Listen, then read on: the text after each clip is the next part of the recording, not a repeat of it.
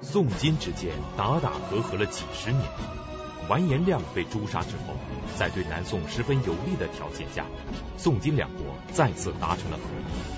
而此时的高宗皇帝却萌生了退意。宋高宗年轻时在兵乱之中受惊吓，失去了生育能力，没有自己的孩子。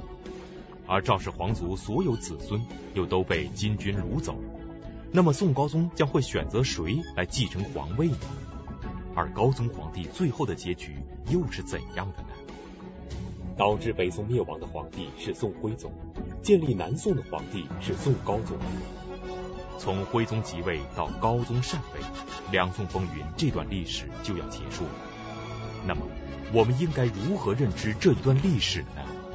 请继续收看北京市海淀教师进修学校高级教师袁腾飞讲述两宋风云最后一集：高宗禅位。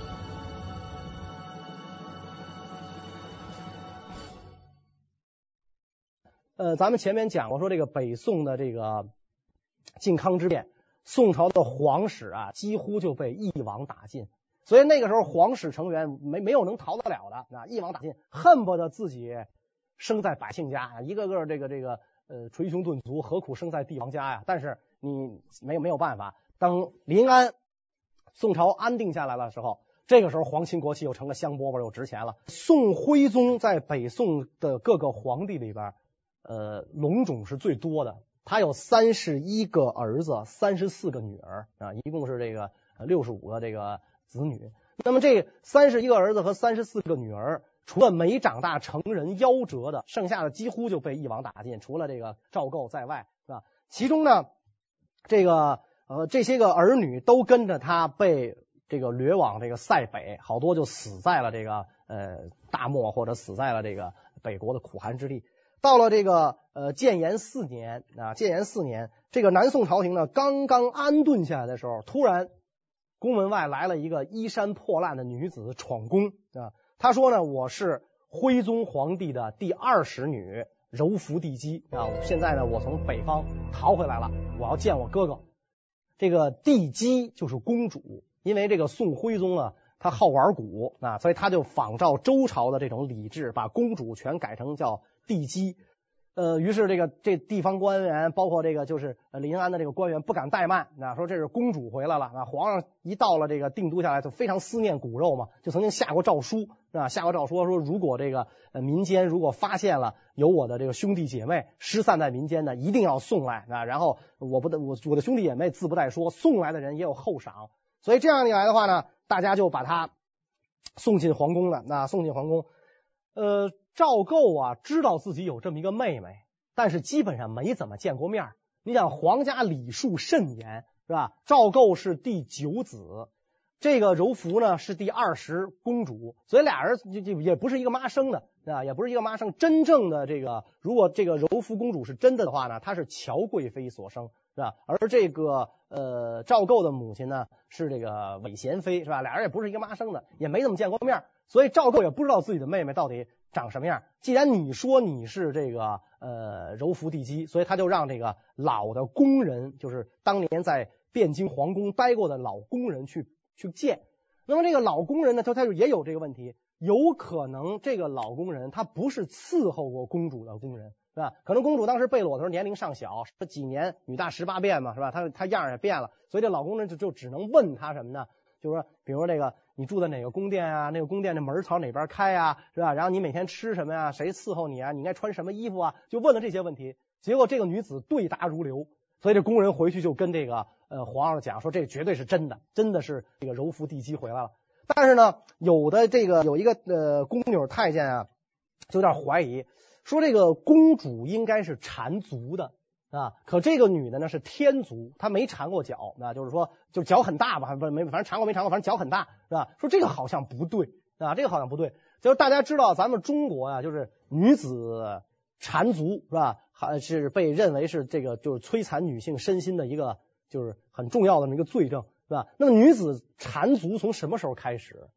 呃，传说是从五代开始啊，传说是从五代开始，就那个风流天子李煜，是吧？他的这个爱妃为了博他高兴，那缠足，然后在这个呃金莲花上跳舞，就体体现出那种一步一个莲花是吧？跟跟释迦牟尼佛降生的时候步步莲花的那种感觉啊，在那跳舞。所以在那从那儿以后，香严成俗，唐朝的女子是不缠足的。所以唐朝的这个社会风气是很开放的，开阔宏博多彩。唐朝的文人也一点都不文弱啊。到了宋朝呢，这种这个柔弱之风啊是越来的就越。严重啊，越来越严重。所以宋朝的这个女子呢，缠足。他说：“这公主不应该不缠足啊！”啊，公主就说：“说你看我在北国受苦啊，是吧？我在北国，我有缠足的这个这个条件吗？是不具备的。而且我都干粗活，我我缠足我怎么走道？他让我挑水，我缠足怎么走啊？而且我从那么老远啊，大沙漠万里黄沙，我跋涉回来，我脚大了很正常嘛，啊？所以大家一琢磨，也是是是这么个理儿啊，脚大了很正常，是吧？所以高宗皇帝就认下了这个妹妹。”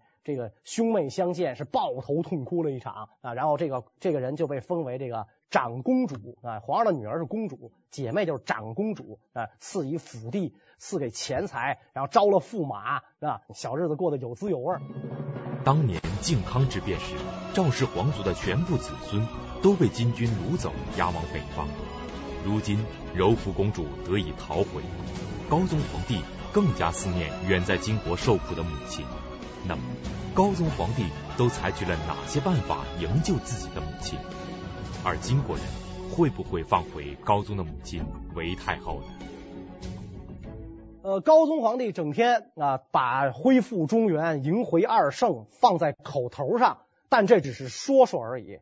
但是皇上想迎回自己的母亲，却是真心的，是吧？这个却是真心的，是吧？所以这个呃，皇上呢，他曾经。这个就就就是说我为了我的母亲不惜屈己求和，我愿意向金下拜，我愿意向金称臣，我愿意奉金正朔。皇上也有一个很好的遮羞布，我为了我的母亲，是吧？因为这个呃，中国古代孝治天下，那这这个这你你这个呃，如不孝的人是不可能这个呃别别的事你也都干不成的，是吧？这个所以我要为了我的母亲，是吧？年事已高，是吧？我坐立不安，我求和就是为了她。呃，就当这个岳飞啊取得郾城大捷之后啊，这个宋金的势力已经发生了呃变化了。高宗皇帝的口气就越来越强硬了。原来是求金国，那求求你把我妈放回来吧。现在已经不是这样了，那他口气很强硬了啊。他跟这个金使说：“朕有天下而不能供养双亲，真是奇耻大辱。”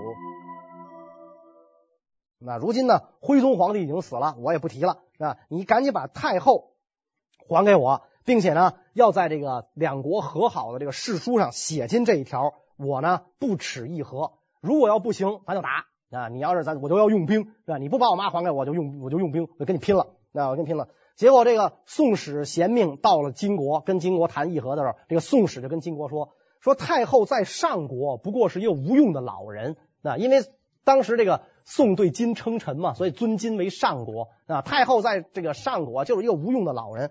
你要在本国呢，则关系重大，所以你赶紧把他送回来，以免两国动兵。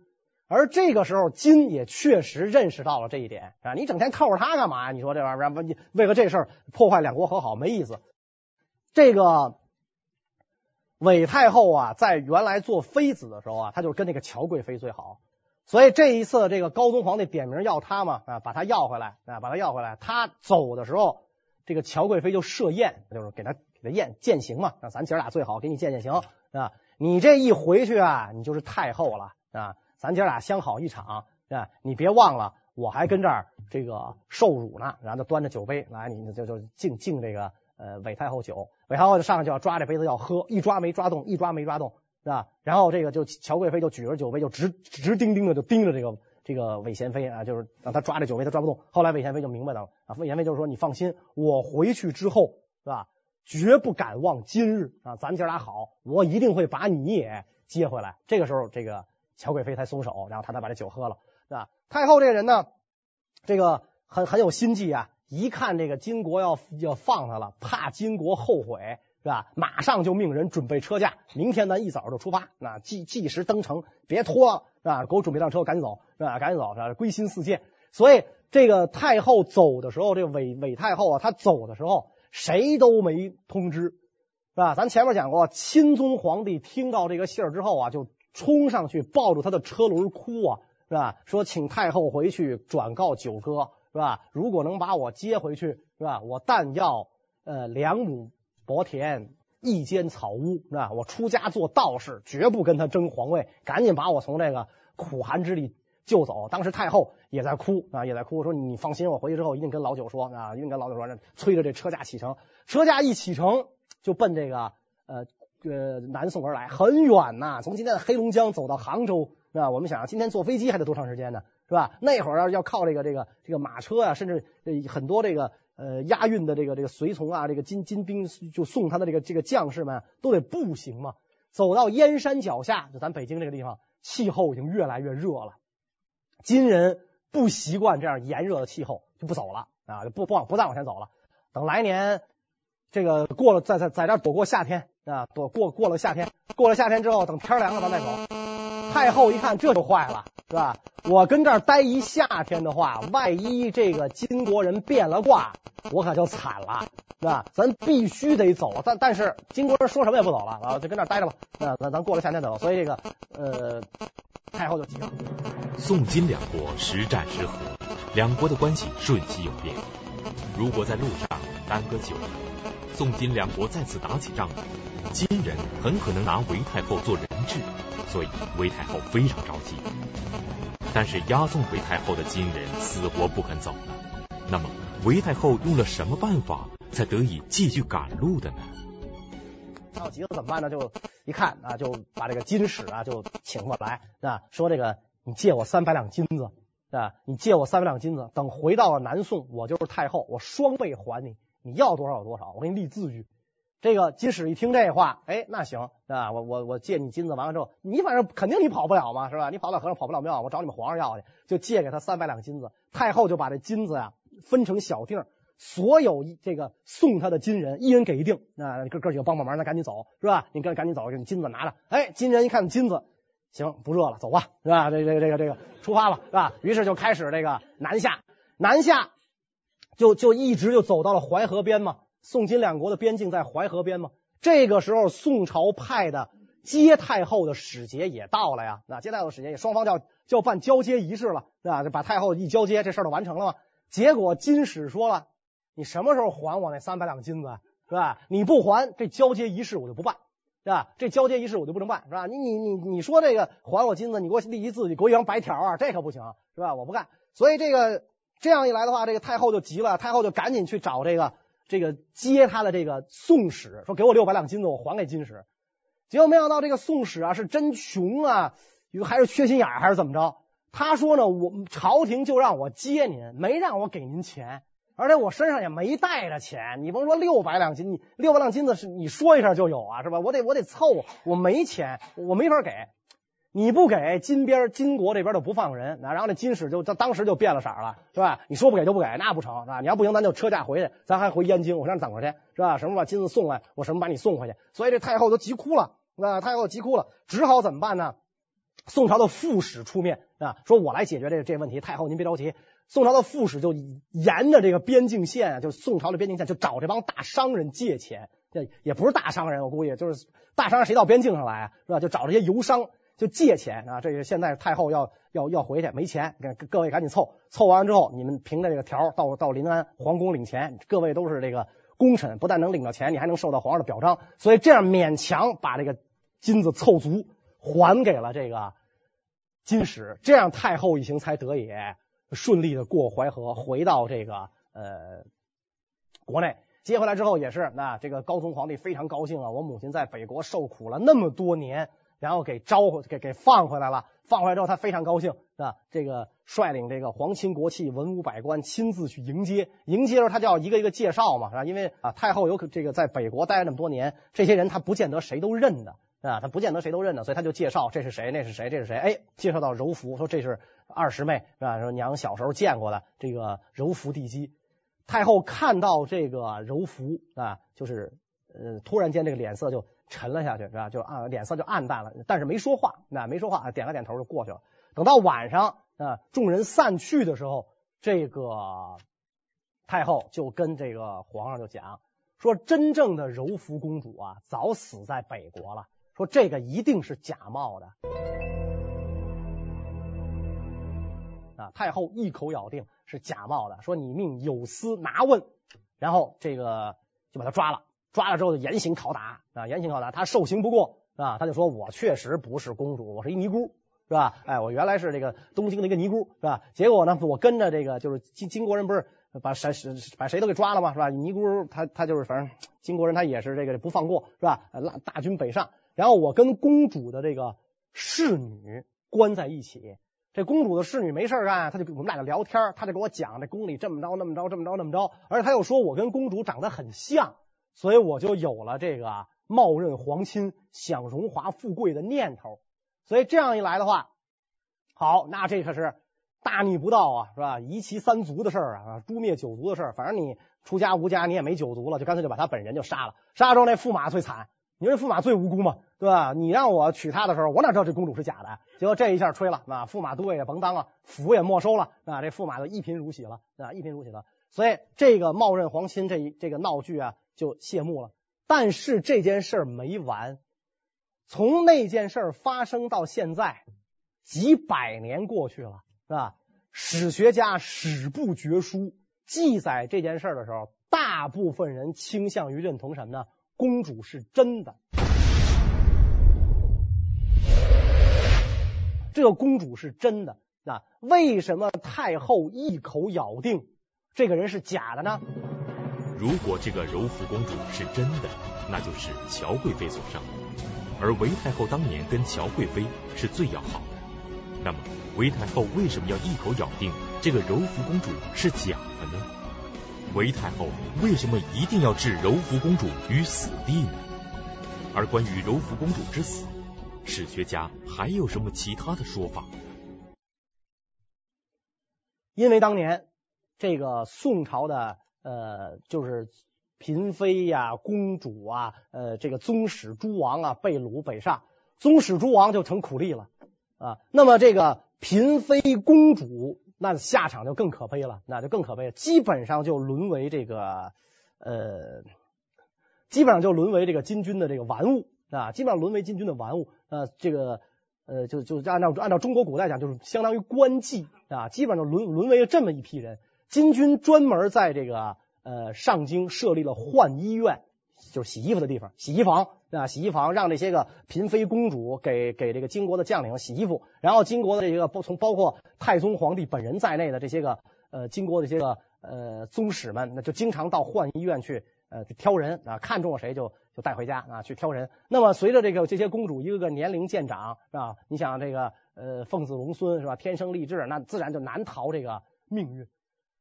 高宗皇帝的母亲本人就被金国的将领完颜宗贤霸占了十五年，而且呢生了两个儿子还，啊等于这个宋高宗有两个异父的弟弟，有两个这个不同母不同父的弟弟，还是呃还是金国人，就是呃韦太后和这个公主在浣衣院呃受辱的时候，俩人彼此都知道对方的底细，所以这个太后就非常害怕什么呢？就是说。如果公主也回来，我也回来，我的这个这一段不光彩的往事被揭露出来的话，我怎么做这个国母啊？怎么母仪天下呀？所以他就一口咬定这个公主是假的。那么高宗皇帝可能也知道公主是真的，但是呢，母命难违啊，一边是亲妈，一边是义母妹，那我就忍痛割爱了，是吧？就把这个公主呢就给杀掉了。那所以史学家坚持是有这么一种说法，然后。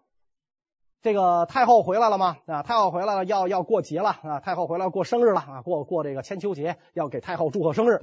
然后百官递这个这个叫什么？就是贺表啊！啊，高宗皇帝一看这贺表就急了啊！一看这贺表急了，说：“我母亲被俘的时候是四十八岁，不是三十八岁。”哎，这个百官非常非常诧异，说：“不对啊，说你妈多大？”你妈是皇上的妃子啊，这生日不可能搞错了，是吧？咱这个宗宗谱上都有啊，《皇皇室玉牒》这边有记载，你妈多大？说你妈就就是三十八岁被俘的呀，现在五十八岁，没错啊，不对，是吧？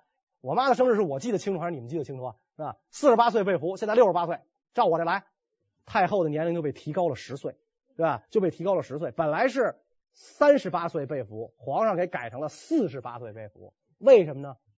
就皇上。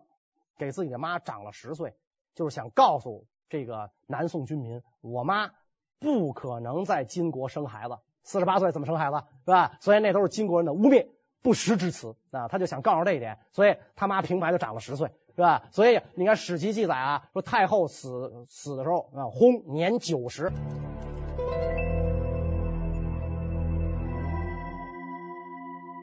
啊，不可能，那会儿的人能活那么大是吧？那就成仙了，那会儿那不可能是吧？八十岁就已经是高寿了，在当时人活七十古来稀嘛是吧？八十岁就已经是高寿了，那个在在中国古代那那很不得了了。老太后死的时候是八十岁，不是九十。韦太后原本是宋徽宗的一个很不受宠的妃子，当年是因为乔贵妃的帮助，才有机会生下了宋高宗赵构。韦氏回到南宋之后。享尽了皇太后的荣华富贵，但她是否还记得离开金国时曾经对乔贵妃许下的承诺？是否还记得宋钦宗对他的哀告呢？据说他一开始还确实跟高宗提过啊，你大哥还跟那井里待着呢，是吧？什么时候把他捞出来，是吧？高宗皇帝肯定特别生气，是吧？我娘怎么这么傻呀？把他捞出来，我上哪儿去呀？是吧？你还是太后啊，是吧？你这你说的什么荤话呀？但那是母亲提出来嘛，又不好意思拒绝，就没说话。啊，没说话。太后什么人？冰雪聪明，是吧？说完这句话就后悔了啊！太后想的也是一样，是我怎么这么傻呀？你说是吧？那老大回来有我什么事儿？是吧？有我什么事儿？所以这事儿就不提了。母子俩就在这个呃杭这个临安府啊，杭州的山山水水之间享尽荣华。那么高宗皇帝对母亲很孝顺，是吧？他最大的心病就在于自己没有孩子啊。这个江山社稷传给谁？啊，他没有孩子，因为这个咱们讲过，当初在这个扬州的时候啊，因为这个金军南下，他惊恐过度，是吧？所以这个不能生育了，那没有孩子。随着皇帝春秋日高，这个事儿就必须要提上议事日程了，是吧？既然皇帝无子，就应该过继他人的孩子啊，你应该过继他人的孩子，过继谁的呢？啊，皇上的哥哥、弟弟，皇上的叔叔、大爷。皇上的这个呃儿子侄子都可以做接班人，但问题是我们前面讲过，靖康之变，太宗一系的子孙一网打尽，等于是说近之皇族没人了。所以如果要挑接班人，就只能从远支皇族里边挑。远支皇族就是太祖的子孙，就是这个宋太祖的子孙，就只能挑这些个接班人，因为他们好多就已经散落民间。与一般百姓无异了啊，所以只能挑他们做这个接班人。而且大家这个如果了解宋史的，可能都知道这个情况，就是说宋太祖之死是一个谜，对吧？烛影斧声，千古谜案。好多人就认为是宋太宗害死了宋太祖才继的位，对吧？才继的位，所以以后这地位一直在太宗一系传，太祖子孙凋零，甚是可怜呐。因此呢，这个有人就劝这个高宗皇帝啊，呃，挑这个太祖的子孙做接班人，养在宫中做这个接班人。在这种情况下，这个高宗皇帝就不得不表示说：“这个太祖以神武定天下，他的子孙却不得享福，遭此国难，四处飘零，实在是可怜。朕若不振兴这一系。”如何告慰祖宗在天之灵？所以他正式下诏书，要求这个各地的这个官员、宗人府的宗正去选选访太祖子孙啊，然后就这个呃送入宫中啊。那么这个时候的太祖子孙呢，经过海选五千多人，最后呢就是进入复赛的是十个孩子啊，进入复赛啊，有有有十个孩子进入复赛，那五千多人挑了十个。啊，然后皇上再再再挑，啊，再挑，最后进入决赛的是两个，啊，有两个孩子呢进入到决赛。这俩孩子一个胖一个瘦，进宫啊，当时都是这个呃还是儿童嘛，就十来岁的孩子进宫啊，然后皇上挑啊，皇上一眼就看中那胖子了，是吧，为什么看中那胖子呢？有帝王福相。是吧？你看太祖皇帝不就是浓眉大眼是吧？然后他那大脸蛋子，他他就这哎，这这像，这长得真像啊！这一看就是太祖的子孙，这像那瘦的不行是吧？一点这皇家气派都都没有。其实我们看宋朝皇帝，除了太祖、太宗，全是那个太医院脸是吧？这小小窄脸、小尖脸是吧？所以说得了，说这个这个让这让这瘦子出宫吧，给他三百两银子做这个做盘费是吧？你你参加一次比赛，然后你你没获奖，给给三两银子，你走吧，然后就把把这胖子留下了。这个被要求离开的瘦孩子，正是后来被立为太子的建国公。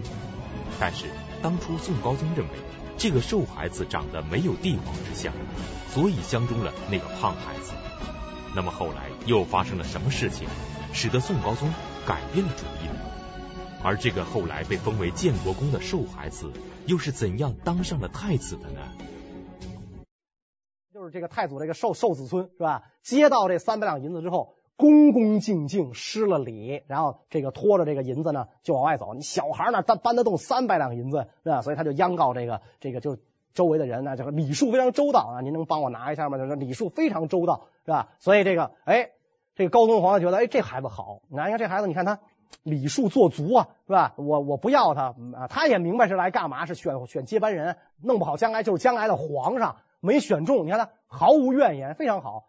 胖子呢，可能就有点得意，一只猫从他前面过，他抬腿当就一脚把这猫又踹出去老远去，是吧？太得意了，当一脚这猫踹出老远，这高宗立刻就怒了，说这猫又没碍你事儿，你踢它干嘛？是吧？你这人怎么一点这种仁爱之心都没有？是吧？你要对猫都这样的话，你对百姓会怎么样啊？是吧？所以这个不行，那这不行，把那瘦子招回来吧，是吧？俩人都回都回来，是吧？都回来，这样得了。那这个高宗皇帝说呀，你们俩呀，我都养在宫中，我现在先不不决定立谁，因为他毕竟还是小孩嘛，是吧？你还看不出他将来的发展，慢慢让这俩长大再看谁是谁。所以这两个孩子都就都被立在了这个养在了宫中。后来那个瘦子，呃，被封为建国公。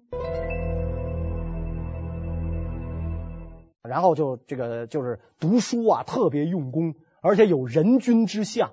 皇上给他起名叫赵慎啊，赵慎。那么呃，皇帝现在马上啊，这个要选定接班人了啊。皇帝最终怎么考察这俩接班人呢？皇上想的招挺绝的，每个人赐十名美女啊，二话不说，每个人赐十名美女，拿回家去，对吧？拿回家去。这个建国公领了这十个美女回来，特高兴。啊？特高兴，他的老师就告诉他，别碰，这是皇上视察你呢，啊？皇上考验你，你要经得起考验，是吧？你别碰，是吧？然后建国公一听，哦，是，然后我经得起考验，不不能碰。过了几天，皇上宣布，我赐给你的美女呢，拿回来体检啊。这一体检，是吧？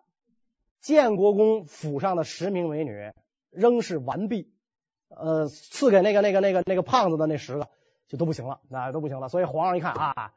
建国公好啊，皇帝也知道这个江山社稷不能托付给酒色之徒，是吧？啊，这个人好，所以这一下这个赵慎就赢了一局，啊，赵慎就赢了一局。然后就是我们上一讲讲金朝大军南下，皇帝要表示御驾亲征，赵慎主动跟跟那个父皇讲啊，说你看金国大军南下，朝中无人，能不能让孩儿领兵上前线抵抗？奏章写上去之后。他的老师就告诉他别碰美女的那个老师是吧？他他这个你找找对老师也很重要嘛是吧？这个人就告诉他说：“糟了呀，你怎么能这么跟皇上讲话呢？是吧？说本朝最忌讳什么？武将造反，这个宗室领兵，皇上最怕兵不掌握在自己手里。你现在主动提出要领兵上前线，你这不是？”正触犯皇上忌讳吗？啊，然后这个这个赵慎一听吓一大跳，那那你说我应该怎么办是吧？这个高宗皇帝，这个这个他的老师跟他说啊，好说，你见了皇上就解释是吧？你领兵不是要上前线，是要保卫父皇御驾亲征，这事就解决了。所以赵慎就马马上见了皇上啊，那奏折我落了一句话是吧？我刚才给你写那奏折，你还没看吧？皇上说没收到，哎，太好了，我落了一句话是吧？我要领兵是为了保护您御驾亲征是吧？然后这个就说这个功劳是您的，我只不过带兵保护。皇上一看呀，这孩子太孝顺了是吧？你看是吧？这太孝顺，他怎么能想出这招来呢？是吧？他怕我到前线有危险，他要跟着我去，马上就下旨，建国公晋封建王啊，封王，你是王亲王，封王爵了，离太子之位就差一步了。然后采石大战胜利闭幕。呃，就议和达成，皇上回到了这个，呃，就是临安啊。多年的劳苦啊，皇上要舒一口气了。这一次的宋金议和是在南宋占绝对优势下的议和，所以宋高宗终于可以做一个太平天子。而此时的高宗皇帝却决定把皇位禅让给太子，自己去当太上皇，这又是为什么？这个时候他已经是呃三十六年，做了三十六年的皇帝。这三十六年，从他一继位到这个采石大战结束，可以讲啊，皇上没过过一天舒心的日子，是吧？忧心忡忡啊，本整天是在这种提心吊胆、颠沛流离、这个这种有今儿没明儿的这种环境当中过的日子，所以他对这种帝王的生涯已经十分十分的厌倦了啊。这个时候他最想的就是什么呢？呃，骨肉团聚啊，享尽天伦之乐啊。他对朝政已经非常的懈怠，做做皇上已经做烦了。我们知道说做皇上没有做烦的。哪个皇帝都是干到死算，没有退休那一说。皇上没有退休那一说，是吧？他他这个干在这个位子上都干得有滋有味。啊，但是高宗做皇帝，他这些年他没过过好日子，他真的做烦了，对这个朝政心生厌倦。另外有一个重要原因就是什么呢？皇上当时年近花甲，是吧？而今世宗血气方刚，正当盛年。我六十了，他不到四十，我跟他叫叔。是吧？这玩意儿有点不甘心，啊，不甘心。所以怎么办呢？为了避免受到这种侮辱，是吧？我为了避免跟他叫叔，怎么办呢？我不干了，让我儿子去跟他叫叔，是吧？所以宋高宗就正式表示要这个禅位，马上就册封赵慎为皇太子，那正式。在宫中待了这么多年啊，由建国公到建王，现在终于熬到最后一步，皇太子。皇上表示要退位啊，我不干了啊。其实皇上表示不干的时候，他才只有五十六岁，是吧？只有五十六岁，所以这个当时这个赵慎就再三挽留，坚决不受不受皇位，是吧？我千万我绝对不能当皇帝啊，我不能当。您您现在正是这个呃。还还精神着呢，是吧？您您按照我们现在的标准，您您离退休还差四年呢，您不要着急，是吧？这这这这太上皇，这个这个这您不能干太上皇，这军国大事你交卸了，你不干了，那我也不干，啊，我坚决不干啊。后来这个太上皇就再三表示啊，就是这个高宗皇帝再三表示，这个皇位我执意要传给你了，而不接就是不孝。这个时候，这个这个皇太子一看，哦，看来我爹是真的要把这位子传给我了，不是要试探我。这才表示，那我就接受吧。接受之后，这个赵慎继皇帝位，这就是宋朝的第二代皇帝宋孝宗。禅位的那一天，大雨滂沱啊。这个大礼完成之后，那高宗皇帝把这个位子让出来。大礼完成之后，高宗皇帝呢就这个呃迁往德寿宫，孝宗就赶紧追出去。脱下礼服，扶着高宗的轿子，是吧？人高宗坐轿子，他扶着轿子，不张伞，不举盖，任那个大雨把自己浇成落汤鸡，是吧？就扶轿相送，一步一步的往外走，走出了宫门啊，也不停步，也不停步啊！我要把父皇送到这个德寿宫去，冒着大雨那！当时这个孝宗皇帝也得三十大几了，那奔四十的人了，也是是吧？结果就是就冒着大雨就送这个呃高宗啊，所以高宗就非常的这个。感动啊！那雨这么大，你也不张伞，你赶紧回去吧，是吧？你赶紧回去吧。几番解劝，孝宗皇帝呢才这个回宫啊。所以高宗非常高兴啊，说江山社稷托付得人呐，是吧？你看我找了一个多么好的接班人啊，不是我亲生的，比我亲生的待我还亲。高宗做了二十五年的太上皇，八十一岁高龄才死啊。中国古代的这个皇帝啊。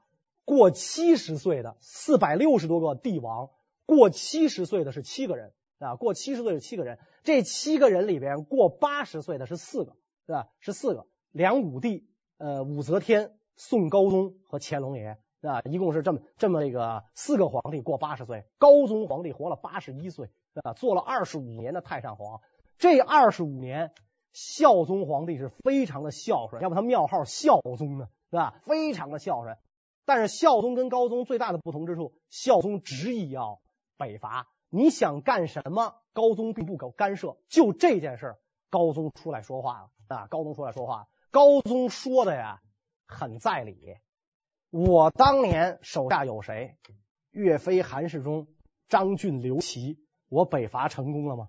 你现在手下有谁？一个于允文是我给你的书生，听说前两年还死了。是吧？这做宰相，那你看他还死了，你手下没人呢，你北伐什么呀？啊，所以在这个宋朝就说高宗朝有恢复之将，无恢复之君。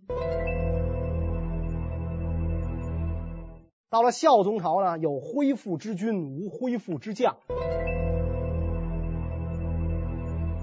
皇上倒是一心想着北伐中原，是吧？恢复这个这个旧疆，但是你没有这样能打的将领啊，是吧？所以孝宗的北伐失败了，啊，失败了。这个宋金对峙的这个局面，一百多年啊，是吧？一百年这宋金对峙的局面就一直一直的就延续了下来，直到后来北方蒙古高原上一个新的政权崛起，一个强大的政权崛起，这就后来讲的。蒙元啊，把这个金也好，把南宋也好，都给灭掉了。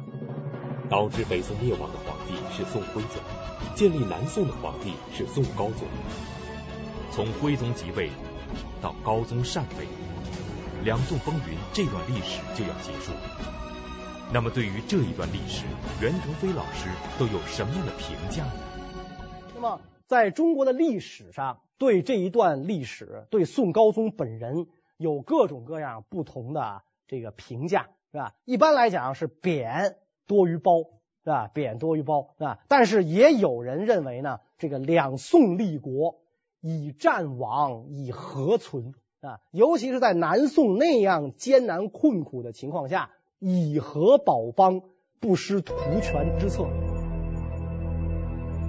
这一段历史，我们今天看起来啊，在中国几千年漫长的这历史长河中，不过是短短的一瞬啊。从靖康之变啊到这个高宗禅位，这么一共就这么将近四十年的功夫，不过是这段历史长河当中的短短的一瞬啊。但是确实是在中国历史上可以讲是最精彩的这么。